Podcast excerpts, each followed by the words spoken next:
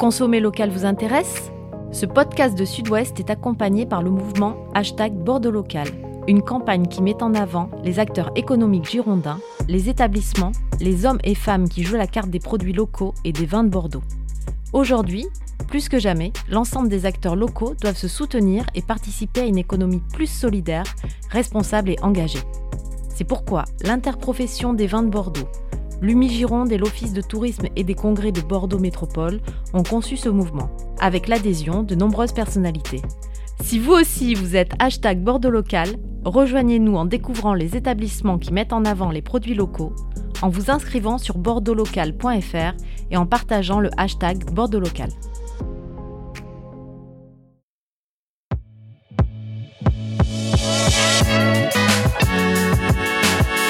Bonjour, je suis Mathieu Hervé. Vous écoutez Les 4 saisons du vin, saison 6. Les 4 saisons du vin est un podcast de la rédaction de. Merci d'être là. Bonne écoute. Vie et mœurs du dégustateur de vin professionnel. Nous vous proposons aujourd'hui un épisode des 4 saisons du vin à dimension ethnologique. Alors je le dis avec humour évidemment, mais on va s'intéresser à un métier secret et influent, dégustateur de vin, wine critique, wine reviewer, comme disent les, Anglais.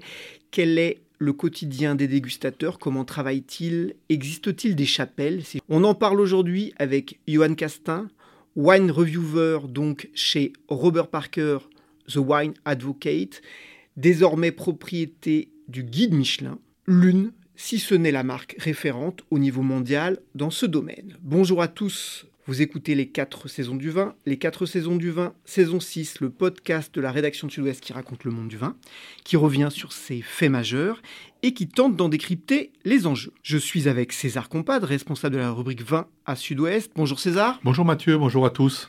Et nous accueillons aujourd'hui Johan Castin. Bonjour Johan Castin. Bonjour à tous les deux. Alors on, se connaît, on va pas faire comme si ce n'était pas le cas, et donc on va se tutoyer lors de cet entretien. Première question, Johan, euh, on dit quoi? Est-ce qu'on dit dégustateur professionnel? Est-ce qu'on dit euh, wine critique? Est-ce qu'on dit critique de vin? Est-ce qu'on dit wine reviewer? Écoute, on dit ce qu'on veut en fait. Hein. on, peut, on peut dire critique de vin effectivement en France, plutôt wine reviewer euh, aux, aux États-Unis, puisque c'est notre titre entre guillemets. Mais critique de vin, ça va très bien, sachant que la critique, c'est pas critiquer pour euh, critiquer, c'est plutôt euh, apprendre à aimer et aimer aimer, ce qui est quand même le plus important dans notre métier. César, critique de vin. Toi, tu es euh, journaliste de vin et de la vigne. Est-ce que c'est la même chose? Est-ce qu'il y a des, des points communs? Il y a des points communs parce que Johan, moi et bien d'autres collègues, on a une passion commune qui s'appelle le vin. Et, et, la rencontre des viticulteurs, euh, c'est un, un, joli métier, il y a de la passion, il y a de l'humain, donc on, travaille sur, sur, sur le même secteur, euh, sur la même, la même population, disons, le même écosystème. Mais après, il y a une grande différence entre, entre Johan et moi et d'autres collègues. Euh, Johan, il est davantage sur la critique. Johan, il passe des heures, il va nous en parler, il passe des heures, des heures et des heures à déguster des bouteilles. Il se retrouve des matinées entières ou des journées entières avec 50 ou 100 échantillons euh, devant lui. Il note, il juge, il apprécie. Moi, je, je, fais ce genre de choses, mais à une échelle bien moindre, parce que mon travail est, un peu différent. Je fais des reportages dans les propriétés, dans les châteaux, sur, sur toutes les problématiques économiques, politiques, culturelles. Voilà, donc on, on fait quand même le même métier parce qu'on s'intéresse à la viticulture, mais sous des angles un peu différents. Je dirais que Johan, il est peut-être un peu plus sur le produit, sur le vin, me concernant, même si Johan y est aussi, mais je suis davantage au, au niveau d'une filière des, des, viticulteurs, de la manière dont, dont, ces viticulteurs et ces négociants vivent. Critique de vin, euh, Johan Castin, on va revenir sur, sur ton parcours. Comment on devient critique de vin? Est-ce qu'il y a un cursus? Alors non, il n'y a aucun cursus pour devenir critique de vin. Il n'y a même aucun cursus quasiment pour devenir dégustateur. Il existe un diplôme euh, universitaire, le seul diplôme universitaire au monde qui est basé à Bordeaux, à l'ISVV, qui est le, DUAD, le diplôme universitaire d'aptitude à la dégustation. Moi, je n'ai pas fait ce diplôme, j'y suis euh, intervenant, mais je ne l'ai pas fait. Et donc, en fait, pour être critique de vin, il faut avant tout être passionné, je pense, parce que comme le disait euh, César, on passe quand même beaucoup, beaucoup, beaucoup de temps à déguster, parfois tout seul, parfois on rencontre bien évidemment de, des vigneronnes et des vignerons. C'est ça notre l'essence de notre métier, mais il arrive parfois qu'on soit un peu tout seul dans notre bureau. Et donc cette passion, elle doit être chevillée au corps. Et c'est cette passion qui fait qu'à un moment donné, on prend la décision dans un parcours de vie de, de décider de, de, se lancer. Et moi, dans mon cas, j'ai décidé de me lancer euh, alors que j'ai été consultant euh, plutôt sur la partie économique, marketing, puisque j'ai écrit des livres là-dessus. Et, grâce à, mon épouse qui, m'a permis de, faire ce, métier, puisque c'est un métier qui n'est pas très rémunérateur au départ, j'ai lancé un site qui s'appelait Antociane. Et c'est comme ça que j'ai développé un petit peu mon activité. Et donc on passe des heures sur le terrain à apprendre à écouter les vignerons, à écouter les vignerons et à essayer de comprendre un petit peu et à disséquer euh, ce que veut nous dire le vin quelque part, puisque c'est un dialogue euh, entre euh, le vin, un vin ou plusieurs vins et nous, et que l'on essaye de retranscrire un petit peu dans, nos écrits et dans nos, dans nos critiques. J'aime pas trop le mot critique, je préfère le mot analyse, mais plutôt dans nos, effectivement dans nos commentaires le quotidien justement d'un critique de vin. Une journée type, ça n'existe pas évidemment, mais ça veut dire que euh, tu passes des matinées avec des, une ligne de bouteilles et puis euh, tu, tu, goûtes, puis reviens. Comment ça se passe concrètement Moi aujourd'hui chez, Robert Parker, puisque je suis chez, chez euh, The Wine 4 Robert Parker depuis le, le, 2 janvier de cette année, j'ai la chance de pouvoir me déplacer sur le terrain. Et on privilégie les dégustations sur le terrain. C'est très important pour nous. Mais effectivement, on peut également avoir euh, la nécessité de déguster des vins dans notre bureau, euh, dans, mon bureau ou euh, chez des syndicats, mais on essaye de, limiter cette activité. Et la journée typique, c'est un petit peu entre les deux en fait. C'est-à-dire qu'on va rencontrer les vignerons, et c'est ça qui nous passionne, parce que c'est ça qui est intéressant pour prendre de l'information. Moi, j'aime beaucoup euh, visiter euh, les vignes d'abord, avant de déguster. Je demande à chaque fois aux vignerons euh, de prendre. je prends des rendez-vous de deux heures et je prends au moins une heure pour, pour visiter le, terroir, comprendre un petit peu l'écosystème. Et ensuite, on déguste, on déguste souvent dans, le chai. Et puis, je reçois beaucoup d'échantillons à la maison. Euh, donc je déguste euh, tout seul euh, face à mon ordinateur. Et c'est là où la passion doit être un petit peu chevillée au corps, c'est que cette activité-là, c'est pas tellement ce que l'on recherche dans la critique de vin, mais elle est nécessaire. Elle est nécessaire parce qu'on n'a pas le temps. moi, j'ai des grandes régions. Hein. J'ai la moitié de Bordeaux avec, et de la Champagne avec William Killet. j'ai toute la vallée de la Loire, le Languedoc, le Roussillon, la Provence et le Sud-Ouest. Donc ça fait quand même pas mal. Et euh, on est obligé, malheureusement, je dirais, certaines fois, de déguster les vins dans notre, dans notre bureau. Et comment arrivent, Johan, comment arrivent ces échantillons sur ton bureau? On peut t'en envoyer, tu les sollicites. Comment on fait pour arriver euh, dans le verre de, de Johan? Alors aujourd'hui, euh, on sollicite euh, plus particulièrement les propriétaires, mais on a aussi euh, sur le site de, Robert Parker, on a la possibilité à ce que les, vignerons euh, nous demandent de déguster leur vin et on accepte ou on n'accepte pas. suivant ce que l'on connaît un petit peu des différentes régions et des différentes qualités. Nous, aujourd'hui, on essaye de privilégier quand même les, domaines que l'on connaît et que l'on essaye de comprendre et d'être des, découvreurs. notre métier, c'est à la fois de quelque part valider les qualités de certains vins, mais surtout d'être un découvreur de, jeunes en devenir et qui font de la qualité. Et c'est là où euh, nous avons la nécessité d'avoir un réseau, en fait, euh, avec des personnes qui peuvent nous, euh, indiquer quel vin suivre. À ce moment-là, on fait venir les vins, on fait notre propre jugement, et par la suite, on, engage une, une, visite sur ce domaine-là pour euh, vraiment comprendre en profondeur euh, quelle est la relation entre euh, les personnes qui font le vin et leur, et leur terre. Hein. Tu peux goûter combien de vins par jour? De plus en plus, on se limite, notamment pour les primeurs. avec William, puisqu'on fait les, les, primeurs ensemble, même si on fait Bordeaux, normalement on a des régions définies, mais on déguste tout le temps ensemble. Et fin janvier, nous dégusterons les bouteilles 2021 ensemble. nous essayons de limiter à 65 vins par jour, 65-70 vins par jour. Euh, on ne croit pas trop aux dégustations de 150 et plus, parce qu'il arrive un moment où il faut être très honnête, la charge tannique, notamment en primeur, est telle que vous arrivez à des problématiques où c'est le vin euh, qui est un peu too much qui va ressortir de la dégustation et c'est pas forcément le plus intéressant pour nous. Donc on se limite volontairement Moi, quand je suis à mon bureau, je, déguste le matin, je déguste une vingtaine, une trentaine de vins, euh, et, j'en fais une petite dizaine l'après-midi et je m'arrête là. Après, on a une activité, euh, une activité d'écriture qui est relativement importante, puisqu'il faut écrire les articles, il faut écrire chaque euh, commentaire dégustation, quelques résumés de producteurs. on appelle ça les producer profile, donc c'est des portraits quelque part de, producteurs. Donc on a une activité aussi d'écriture qui est relativement importante. Et un point technique, parce que je sais que les spécialistes ne sont pas d'accord. Quand tu dégustes, tu dégustes le blanc avant le rouge ou le rouge avant le blanc? Moi, je préfère faire le blanc euh, en dernier. Donc d'abord le rouge et après le blanc. Ça laisse euh, plus, de, plus de latitude euh, vis-à-vis des tanins. Et c'est plus, c'est plus sympa. Et l'acidité du blanc, si tu le dégustes en premier, en fait, l'acidité du blanc peut venir un petit peu t'embêter sur la bouche au niveau, au niveau tanin. Donc moi, je préfère faire les blancs en dernier et les rouges en premier. Les rouges en premier. Un petit peu sur, sur euh, la mécanique et, les coulisses. Donc il y a des vins qui nous sont signalés par, par d'honorables correspondants, comme on dit. Euh, ça veut dire que les vins qui sont notés euh, dans le guide à l'heure actuelle, c'est toujours à votre initiative? Est-ce que c'est à la demande de propriété? Est-ce qu'il y a des vins qui vous sollicitent et qui ne sont pas notés? Est-ce qu'il y a des, des, vins finalement qui sont notés alors que vous n'y auriez pas pensé? Comment ça, comment ça se construit ça?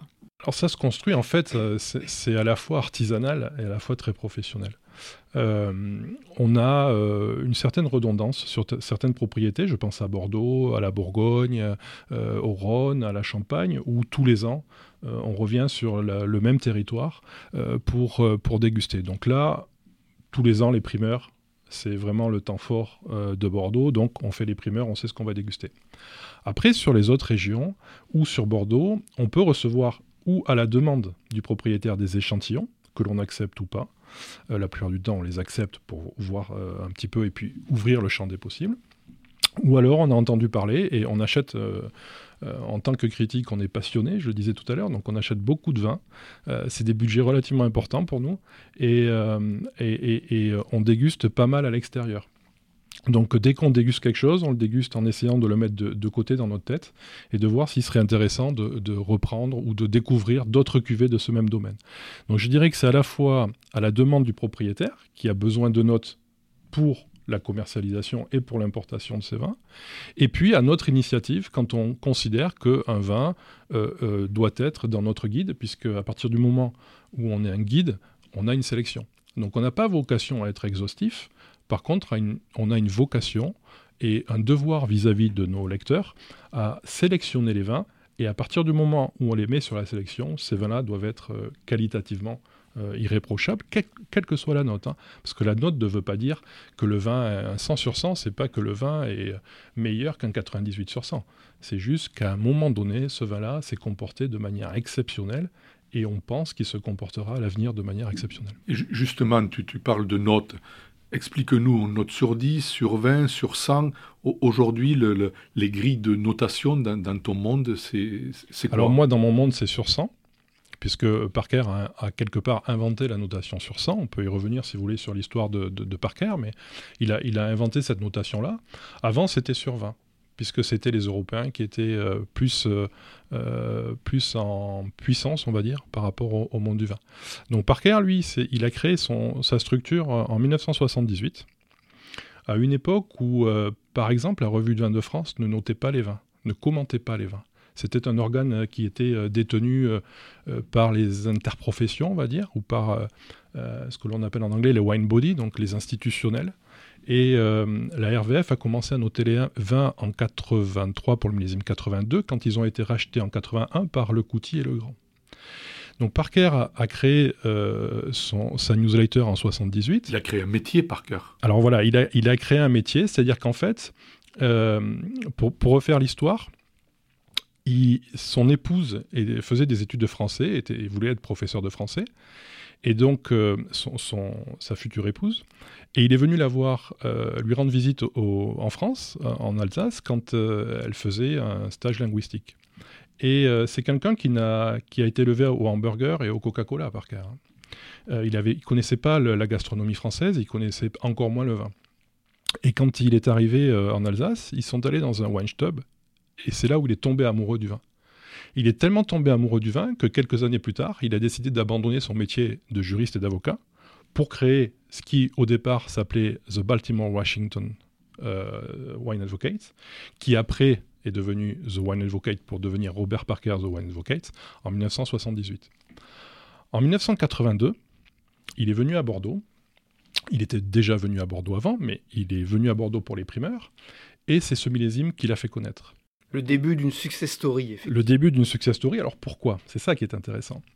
Euh, dans ces années-là, dans les années 80, c'est la critique anglaise, anglo-saxonne, qui était euh, la plus puissante.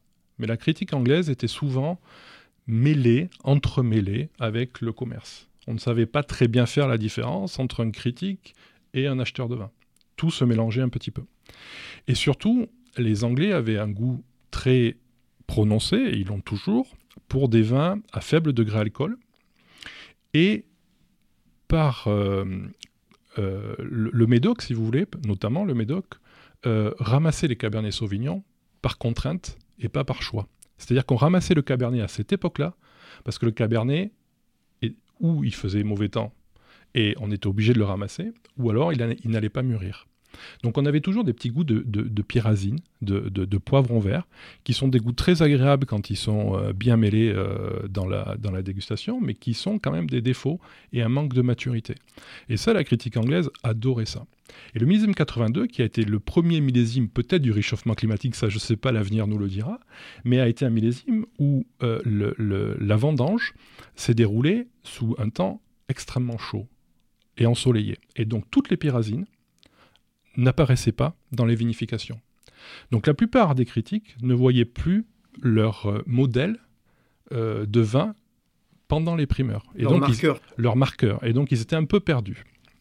Et euh, ce qui s'est passé, c'est que Parker, lui, alors millésime chaud, millésime assez sec, pas plus chaud que 78 par exemple, mais relativement chaud sur toute la, croissance de la vigne.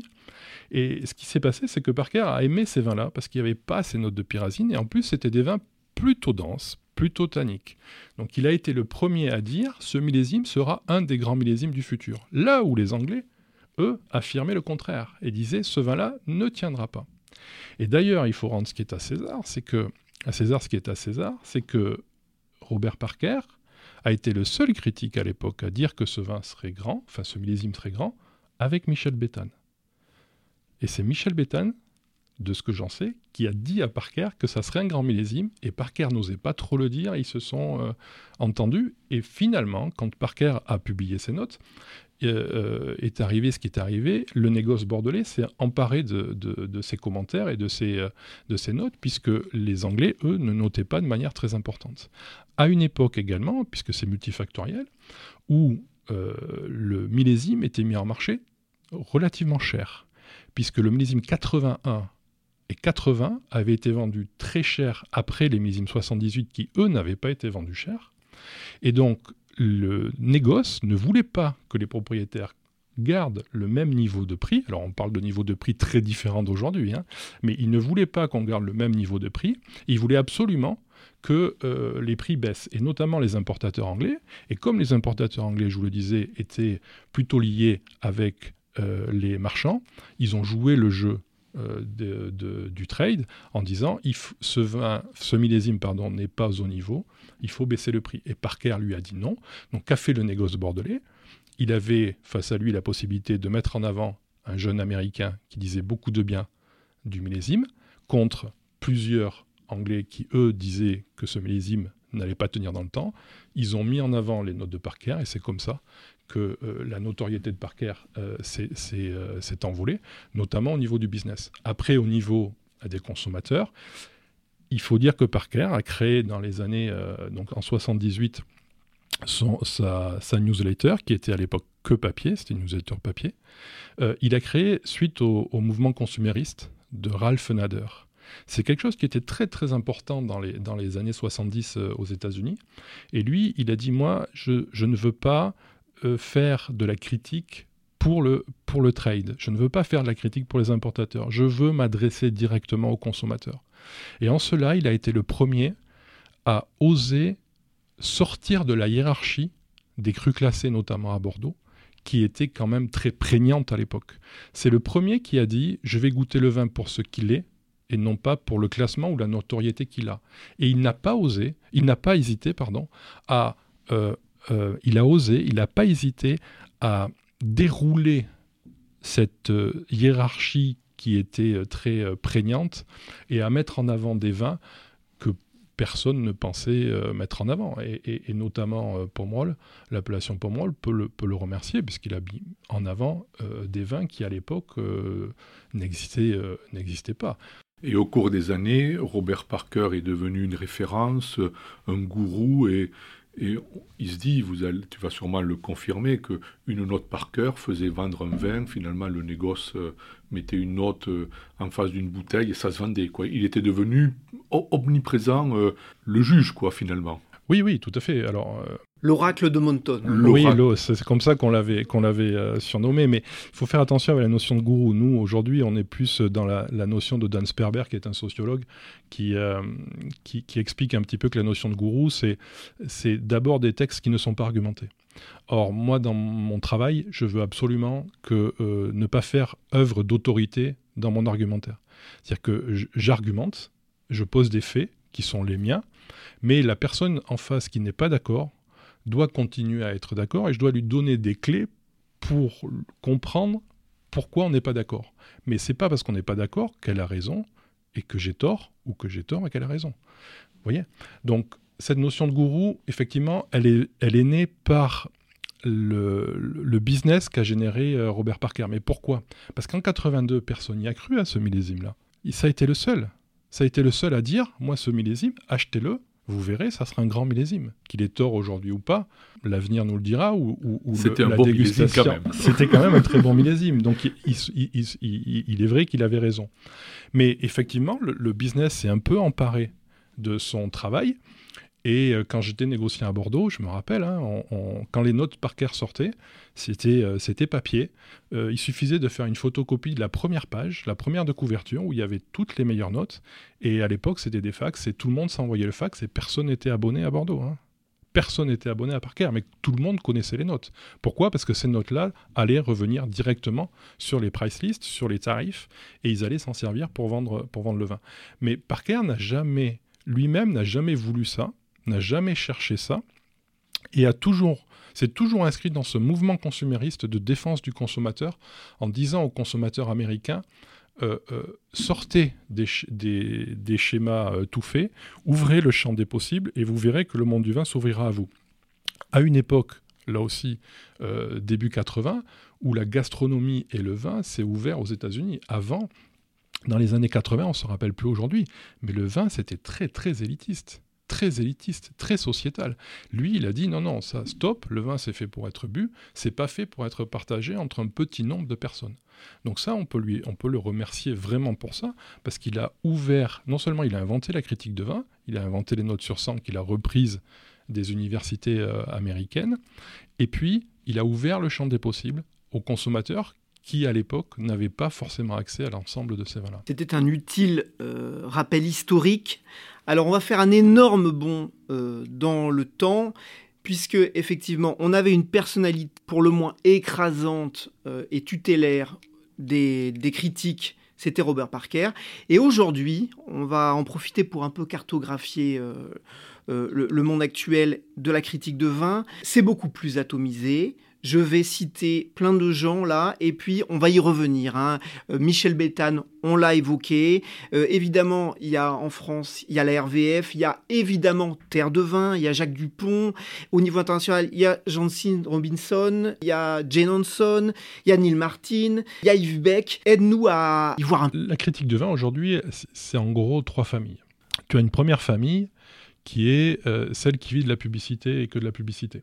Donc euh, on produit euh, du contenu pour vendre en fait de l'espace de, publicité. Euh, ça, ça existe. où on raconte des histoires et on fait de belles photos. Ou et on ajoute des commentaires de dégustation. Bon, là effectivement c'est un métier un peu à part puisque tu es totalement dépendant du chiffre d'affaires que, tu vas, que tu vas générer. Donc en creux, tu nous dis, il y a différentes éthiques chez les critiques de vin ou dans ce business de la critique. Et donc il y a une première famille qui est finalement très très proche ou des clients qui veulent voir noter leur vin et qui ils veulent le voir apparaître. Première famille. Première famille. Alors il faut dire aussi que, que la presse du vin n'a pas d'argent. Hein. Donc euh, c'est une presse qui a des modèles euh, économiques très compliqués. Donc il est normal qu'on fasse appel à la publicité. Deuxième famille, c'est celle qui euh, est hybride un petit peu euh, et qui, elle, va euh, d'abord vendre des abonnements ou des numéros en kiosque et qui va faire appel à de la publicité pour venir enrichir un petit peu le, magazine ou, la marge du propriétaire du magazine, et qui, elle, peut faire de la publicité à la fois sur des propriétés viticoles, ou euh, des, euh, des, domaines liés au monde du vin. Ça peut être par exemple des bouchons, ça peut être des verres, ça peut être euh, ou des voitures ou des, choses comme ça. Bon, ça c'est le plus répandu. C'est aujourd'hui le modèle, par exemple, de, Terre de Vin, de la Revue du Vin de France, de, de, de, du Wine Spectator. Bon, c'est un modèle qui est connu. Il y, y, a des équipes en place. Il y a des dégustateurs référents, la plupart du temps. On sait qui déguste. Euh, et, ça fonctionne bien, même si, euh, comme toute la presse, euh, toute la presse globale, c'est quand même assez dur en termes de, vente au numéro. Après, il y a toute la partie Internet qui se développe. Et puis, il y a une troisième famille dont nous, on fait partie, qui est la famille 100% indépendante, on va dire. Nous, on ne vit que des abonnements de, nos, de nos lecteurs et qui s'est inscrite dans ce mouvement consumériste dont je parlais tout à l'heure de Ralph Nader, et qui, par exemple, nous n'avons pas le droit, nous, on a un code d'éthique, et nous n'avons pas le droit de ne pas dépenser d'argent pour aller à l'hôtel. C'est-à-dire qu'on paye nos notes d'hôtel, on paye nos frais d'hôtel, là où des fois certains peuvent se faire loger par les propriétaires, ce qui n'est pas du tout une critique euh, de ma part, mais qui, qui est une réalité. Et donc, euh, on paye notre restaurant, on paye, euh, on paye l'hôtel.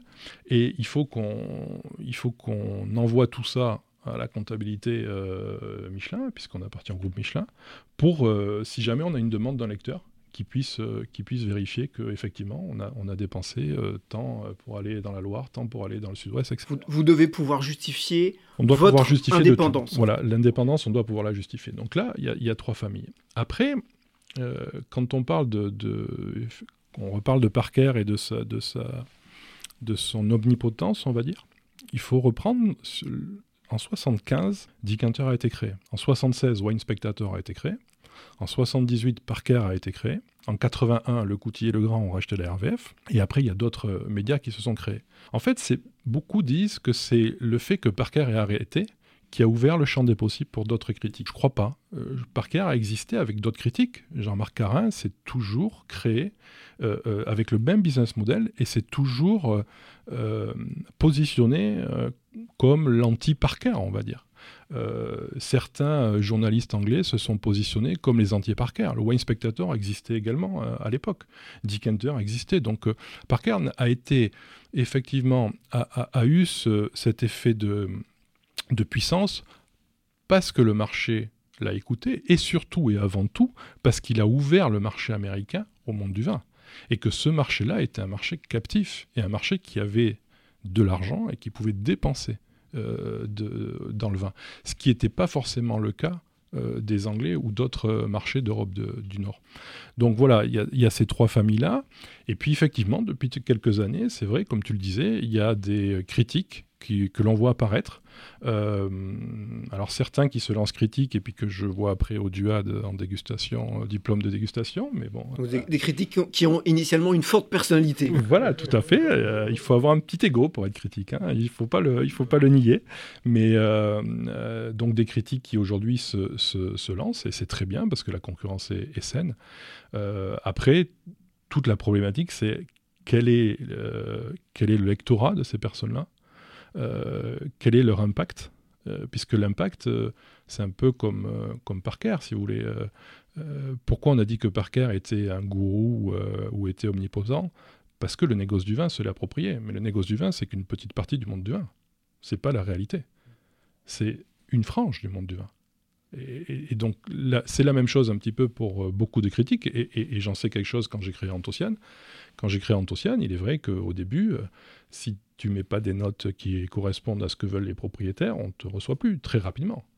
Bon, il faut tenir, euh, ils ont raison de tenir, il faut essayer de, trouver sa propre, sa voie, son propre positionnement, mais c'est quelque chose quand même de relativement dur et ils ont beaucoup de courage. Hein. Aujourd'hui, le, guide Michelin, donc euh, c'est un nouveau venu dans le monde de la critique du vin, puisqu'ils ont racheté la lettre de Parker, tu vas nous le rappeler, il y a 3-4 ans. quelle est l'ambition de, du guide Michelin Est-ce que on va booster Parker? On va se faire une personne on va une politique un peu différente. Euh, c'est quoi? C'est le, c'est le Parker nouvelle génération? Peut-être, peut-être. Euh, ça, on le dira plus tard. Mais euh, ce qui est sûr, c'est qu'aujourd'hui, le guide Michelin est à 100% actionnaire de Robert Parker. Qui, tu peux nous le rappeler, la note, la, lettre avait été rachetée par des Asiatiques. il a vendu, Parker a vendu à, à Sou, qui était effectivement un businessman singapourien, qui était plus ou moins dans le monde du vin, qui connaissait le monde du vin. Pour beaucoup d'argent, je crois. Pour, euh, d'après euh, certains euh, médias de l'époque, une quinzaine de millions d'euros, de dollars, pardon. Et Michelin a racheté 50% dans un premier temps, en 2019, je crois, a racheté 50% de, de la société que Sou avait racheté. Puis, pendant le Covid, est monté à 100%. Donc Sou est totalement sorti. Et euh, l'ambition de Michelin, c'est de dire, euh, nous aujourd'hui, on est connus pour euh, notre éthique et notre indépendance, avec le guide Michelin, qui est le leader de la gastronomie dans le monde. Est-ce qu'il ne fait pas sens de racheter le leader et la référence dans la critique de vin et de trouver des synergies? Donc c'est ce qu'essaye effectivement de, faire Michelin. Ces synergies, elles sont d'abord éditoriales, puisqu'on peut, on peut imaginer avoir des correspondances entre nos articles et, les articles du guide Michelin, ce qui n'est pas pour l'instant le cas. Mais il est évident qu'à partir du moment où Michelin a racheté, vu la société que c'est, ils ont des ambitions, ils veulent développer. Et ils vont le développer. Et, nous, surtout, on a beaucoup, beaucoup de chance d'avoir Michelin derrière nous parce qu'on a les moyens. Et ce que beaucoup aujourd'hui euh, n'ont pas dans la presse du vin, malheureusement, et c'est vraiment dommage, mais nous, on a les moyens de, nos ambitions. C'est une petite équipe, hein Alors, c'est une petite équipe. On a une dizaine de critiques dans le monde, dans, pour l'ensemble des, du monde. D'accord. Et, et en France, vous êtes En France, on est trois. Vous êtes trois Ouais, on est trois euh, pour l'instant, enfin quatre, euh, mais on est d'abord donc William Killet, qui est le rédacteur en chef adjoint, fait Bordeaux euh, et la Champagne avec moi. Ensuite, euh, il s'occupe de la Bourgogne, du Beaujolais et du Mâconnais. Euh, il y a Stefan Reinhardt, qui est allemand, qui s'occupe plus des vins allemands australiens, qui fait également l'Alsace. Joe Zerzinski, qui est notre rédacteur en chef et qui s'occupe du Rhône puis moi qui m'occupe euh, donc de la moitié de Bordeaux, la moitié de la Champagne, Languedoc, Roussillon, Provence, Sud-Ouest, euh, pour, euh, pour le reste. Donc on est quatre, là où par exemple la RVF, ils sont une dizaine, et où chez Terre de Vin, je ne sais pas combien ils sont, mais bon, nous on déguste pas tous les, on déguste pas que les, que les vins de France, on déguste les vins du monde entier. Et c'est une publication papier, internet, alors maintenant, ce n'est plus, alors maintenant ce n'est plus une publication papier, depuis, je ne veux pas dire de bêtises, mais je crois une petite dizaine d'années. Euh, c'est une euh, publication uniquement Internet euh, par, par abonnement. Et qui, est à toutes les l'abonnement? L'abonnement personnel est à 120 et quelques dollars, 125 dollars je crois, par an, ouais, tout à fait. Et, et, on publie toutes les semaines. Toutes les semaines Toutes les semaines, il y a entre 600 et 1220 notés, commentés par semaine on est abonné et on reçoit toutes les semaines des toutes les semaines tu reçois sur ton email exactement avec euh, euh, un échantillonnage très large en fait hein, puisque ça va de on fait quasiment tous les vins euh, que ce soit l'Amérique du Sud, la Californie bien sûr, toutes les États-Unis, l'Afrique du Sud, l'Europe. Et vos clients, qui sont-ils Vos clients, des professionnels, des amateurs? On a deux types de clients. une petite partie qui sont des clients professionnels, bien sûr, pour qui l'abonnement est un peu plus cher, puisqu'ils ont le droit d'utiliser les commentaires et les notes de dégustation. Dans leur communication. Dans leur communication, ça c'est... On, le voit souvent. voilà, pour payer le droit d'auteur. Alors beaucoup l'utilisent sans être abonnés, hein, il ne faut pas se leurrer non plus, mais normalement ils doivent payer un petit peu plus cher, je crois que c'est 250 dollars, quelque chose comme ça.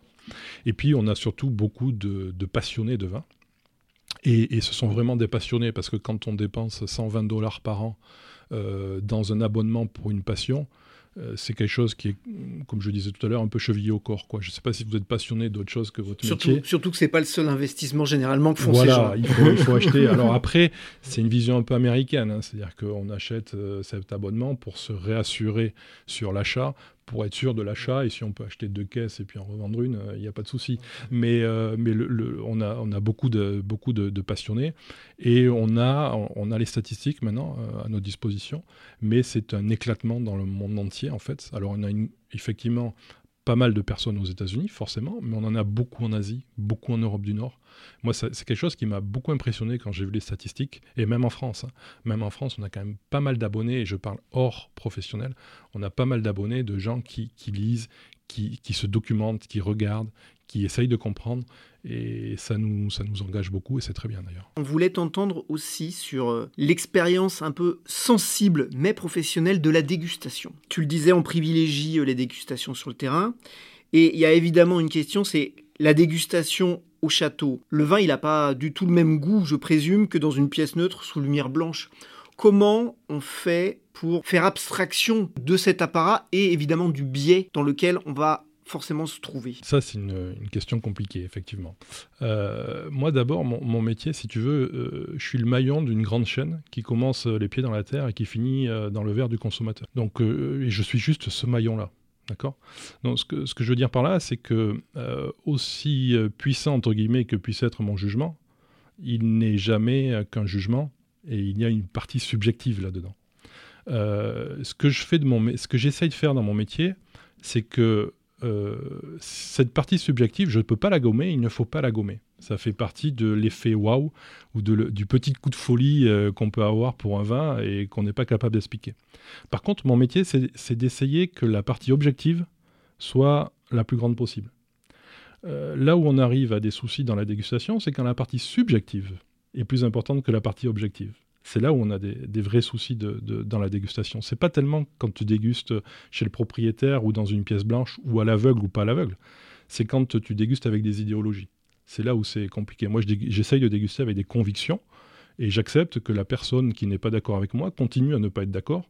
Et c'est euh, nos différences qui enrichiront le, débat et qui enrichiront euh, mon, métier. Donc effectivement, quand on est chez un propriétaire, on pourrait penser qu'on déguste mieux.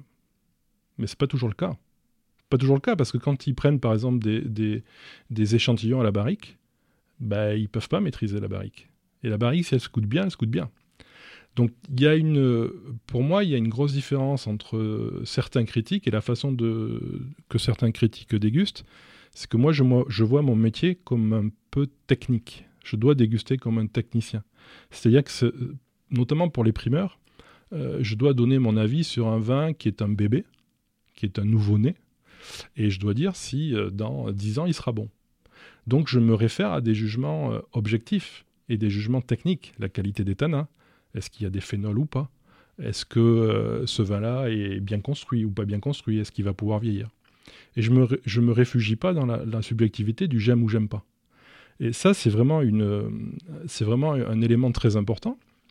Et après, quand on déguste tout seul, effectivement, on pourrait trouver le vin meilleur quand il est en bouteille, euh, parce qu'on reçoit quasiment que des bouteilles euh, euh, finales, hein. on ne reçoit pas d'échantillons, d'échantillons bruts de cuve ou de choses comme ça, au bureau je parle, et eh bien là c'est entre toi et toi en fait. il faut savoir que tu sais très bien si tu achètes une caisse de 12 bouteilles, eh tu auras peut-être 10 bouteilles différentes à l'intérieur de cette, de cette caisse-là. Parce que le moment où tu vas l'apprécier, ce que tu as dégusté avant, ce que tu as dégusté après, eh bien, euh, influe forcément sur ton jugement. Mais ça, c'est notre métier de savoir le mettre de côté, de savoir euh, comprendre quand on est bien, quand on n'est pas bien, et puis d'être honnête avec euh, nos lecteurs et avec nous-mêmes, et de savoir dire à certains moments, j'ai mis une très bonne note à ce vin-là, parce qu'à ce moment-là, je pensais qu'il était bon. Aujourd'hui, avec 2, 3 ans, 4 ans de, recul, euh, j'ai pas du tout la même appréciation, et je me dois, par déontologie mon métier, de baisser la note. Et il suffit de l'expliquer. Et peut-être que la propriété n'est pas très contente, peut-être que le lecteur n'est pas très content parce qu'on lui a dit que ce vin-là, on pensait qu'il allait être bon et il en a acheté et il s'est avéré que bon, c'était pas le cas. mais ça fait partie de l'incertitude de notre métier et on ne peut pas la gommer. C'est la beauté aussi de, notre métier. Nous, notre métier, c'est une relation. Euh, si tu veux, c'est une relation entre des gens et, nous, et, euh, on doit expliquer à nos lecteurs quelle est cette relation. Donc, on, est déjà, on est déjà entre entre deux quelque part. C'est-à-dire que on, on explique ce que les vignerons nous expliquent avec notre prisme à nous. Mais on n'est pas, euh, pas des gens 100% euh, sûrs de nous-mêmes et euh, surtout pas des, donneurs de leçons et on n'apprend surtout pas aux propriétaires à faire du vin. Moi, je, je me refuse les arguments d'autorité dans, dans, mes commentaires. Vraiment, il faut, faut, faut vraiment le comprendre. Et, et malheureusement, on a aujourd'hui certains critiques qui t'apprennent à faire du vin moi, j'ai la chance d'avoir fait du vin, je sais comment on fait, je suis incapable de faire des grands vins, donc j'ai beaucoup, beaucoup de respect pour les vignerons. Mon collègue William Cayley a une propriété, il fait des vins, il fait d'excellents vins, euh, que je vous invite à, déguster d'ailleurs. Et lui, ça lui donne une, une, vision aussi très différente, et il a aussi ses propres vignes, donc il travaille ses propres vignes, donc on a vraiment une vision euh, différente. Moi, je suis né au milieu des vignes, hein, donc je sais ce que c'est. Euh, c'est différent quand tu es critique et que tu commences à donner des leçons à tout le monde. Quoi. Voilà. Moi, c'est pas du tout, du tout euh, mon, objectif. Il t'arrive de commencer une journée, le matin, tu goûtes et tu te dis aujourd'hui ça va pas, ça va mal se passer, je goûte mal? Oui, ça arrive. Il y a souvent des débats sur la dégustation à l'aveugle. Est-ce que toi, c'est quelque chose que tu acceptes? Est-ce que c'est quelque chose que tu apprécies? Est-ce que tu en aimes le jeu? Ou est-ce que finalement, euh, tu trouves que ça n'a pas d'intérêt? Alors moi, je le fais que pour briller en société avec mes copains, tu comprends? Comme ça, je peux passer pour un très très bon dégustateur en essayant de trouver, euh, en essayant de trouver le vin. Non, l'aveugle est très intéressant d'un point de vue technique, puisque euh, tu t'obliges à essayer de, de, de, faire travailler ta mémoire pour euh, comprendre quelles sont les caractéristiques de chaque cépage, de chaque terroir. Euh, goûter un pinot noir, c'est pas goûter un cabernet sauvignon. Goûter un, cabernet sauvignon sur grave, c'est pas goûter un cabernet sauvignon sur calcaire. Tout ça est très intéressant pour nous, mais ça reste de l'anecdotique technique. Ça peut être très intéressant pour des passionnés qui veulent comprendre également, qui veulent acquérir des bases et beaucoup d'informations dans la dégustation. Je l'ai fait à un moment donné sur les primeurs. Je trouve aujourd'hui que ça ne sert à rien. Pourquoi? Parce que euh, sur les primeurs, tu juges un bébé tu juges un nouveau-né, et il faut quand même que tu connaisses euh, les tenants, les aboutissants de la propriété. C'est la même chose pour moi que si tu veux euh, venir une semaine à Bordeaux, déguster 2020 dans la semaine, et repartir après au fin fond du bout du monde, euh, sans, sans avoir fait un tour du vignoble et sans essayer de comprendre quelle a été la, climatologie de la climatologie de l'année. Donc tu peux très bien, on déguste à l'aveugle, ça nous arrive des fois, on nous demande de déguster à l'aveugle pour voir si euh, les, vignerons sont coquins, des fois. Hein. donc, euh, ils, aiment bien, ils aiment bien nous faire des pièges et c'est très, euh, très intéressant. Maintenant, pour les dégustations techniques, et, moi, tout au moins dans ma dégustation, dans ma journée de, dégustation, je préfère savoir ce que je déguste. Parce qu'aussi, tu vois, par exemple, j'étais à Savenière la, semaine dernière. tu as des vins avec des sucres résiduels. Bon, ben, si tu connais le propriétaire, si tu sais comment il travaille, si tu sais que par exemple, la coulée de Séran, il y a toujours un peu de vin passeurier botrytisé. Tu acceptes qu'il y ait des sucres résiduels. Si tu le dégustes à l'aveugle et que tu n'as pas ces informations-là, tu peux être très méchant avec le produit et passer à côté de quelque chose. Donc notre but, comme je le disais euh, au début de l'interview, c'est pas d'être critique euh, avec la vision un peu, euh, on va dire, française du critique, c'est-à-dire être méchant. Nous, il faut qu'on on est là pour aimer, on est des passionnés avant tout, on est là pour donner de l'information. On est là pour expliquer les choses. Donc si tu n'as pas l'ensemble des informations quand tu dégustes, forcément tu passes à côté de quelque chose. Vivino, juste, parlons de, cette application qui permet aux amateurs de noter euh, les vins. Est-ce que, euh, est-ce que ça, si ce n'est tuer le métier, au moins euh, fait baisser un peu l'influence que pouvait avoir la critique professionnelle ou pas du tout? Je t'avouerai que j'en sais rien du tout. pour la simple et bonne raison que Vivino, moi, je, on ne m'en parle quasiment jamais. Euh, alors peut-être que c'est à cause de mon métier et que j'ai la partie euh, professionnelle B2B euh, qui est quand même assez importante. Mais tous les copains que j'ai autour de moi qui dégustent du vin et qui, qui veulent apprendre n'utilisent pas Vivino parce qu'ils savent pas. Et puis après, Vivino vend du vin. Donc tu as, en termes d'indépendance, c'est pas non plus. tu as une, une, une, application qui est plus un site internet aux États-Unis qui fonctionne très très bien, qui s'appelle Cellar Tracker. Euh, qui, euh, qui là, euh, là tu, en fait, tu mets tes notes de dégustation et tu peux après gérer ta cave si tu le désires. Celle-là, celle-ci a, de l'influence. Ça, ça, ça, a beaucoup d'influence. Vivino, je pense que ça a été comme beaucoup de, de startups ou beaucoup d'applications dans le monde du vin ou ailleurs, ça a été un, effet waouh dès que c'est sorti puis c'est vite retombé. Après, ça n'engage pas du tout qu'ils doivent sûrement vendre beaucoup de vin. Je connais pas du tout ça. C'est toi César qui doit connaître les, données. Moi, je les connais pas. Mais nous, en tout cas, on n'a pas, on travaille pas avec eux et on n'a pas, on nous demande pas d'être sur euh, sur Vivino. César Je crois que Vivino, effectivement, on en a beaucoup parlé à une époque, et c'est vrai que moi aussi, qui passe beaucoup mon temps dans le vignoble, on m'en parle assez peu. Voilà, on m'en parle assez peu.